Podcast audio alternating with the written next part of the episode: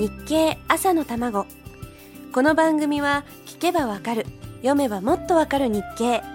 日本経済新聞がお送りします。おはようございます。林さやかです。日経で見つけた気になる言葉をご紹介している朝玉です。目には見えない家族インビジブルファミリーという言葉に始まって昨日は幻想振動症候群。これは携帯が振動していないのにバイブレーションしていると勘違いすることです。さあそして今日はジャネの法則。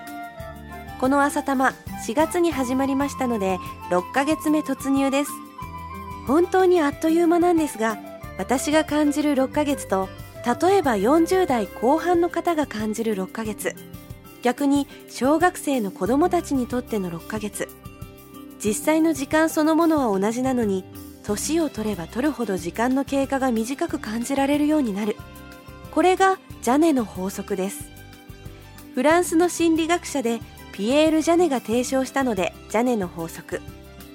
難しく言うと心理的な時間の長さは年齢の逆数に比例するということです。年齢が2倍になれば心理的に感じる時間の長さは半分に。年齢が3倍になれば心理的に感じる時間の長さは3分の1になるんです。具体的に言いますと10歳の時の1年間は30歳なら4ヶ月に60歳なら2ヶ月に感じるわけです。子供の頃には十分に長かった夏休みもどんどん短くなって気がつけば大人になっているわけですね。なんだかちょっと寂しいですね。若い頃は何かと初めて体験することが多くてその分新鮮な刺激にあふれていますが年を取ると人は知識や経験を蓄えて環境や生活に慣れ次第に記憶の中身も単調になっていくわけですね。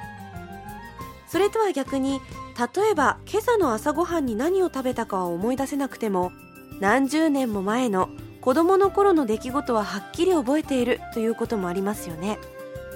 この傾向はお年寄りになるほど顕著です。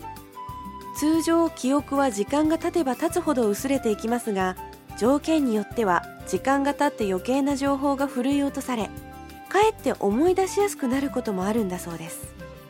これをレミニセンス効果と言います。これは8月15日付の日経に載っていました。ジャネの法則に抵抗しようと思ったらワクワクするのが一番です。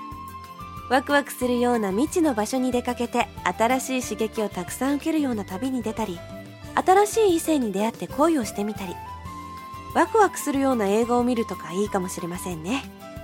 とにかくそんなワクワクの刺激が多いほど人生があっという間に過ぎ去っていくということはなくなりそうです。いいですね。合言葉はワクワク。明日からもまた新しいワクワクを探して頑張りたいと思います。さあそれでは続きはまた明日のこの時間です。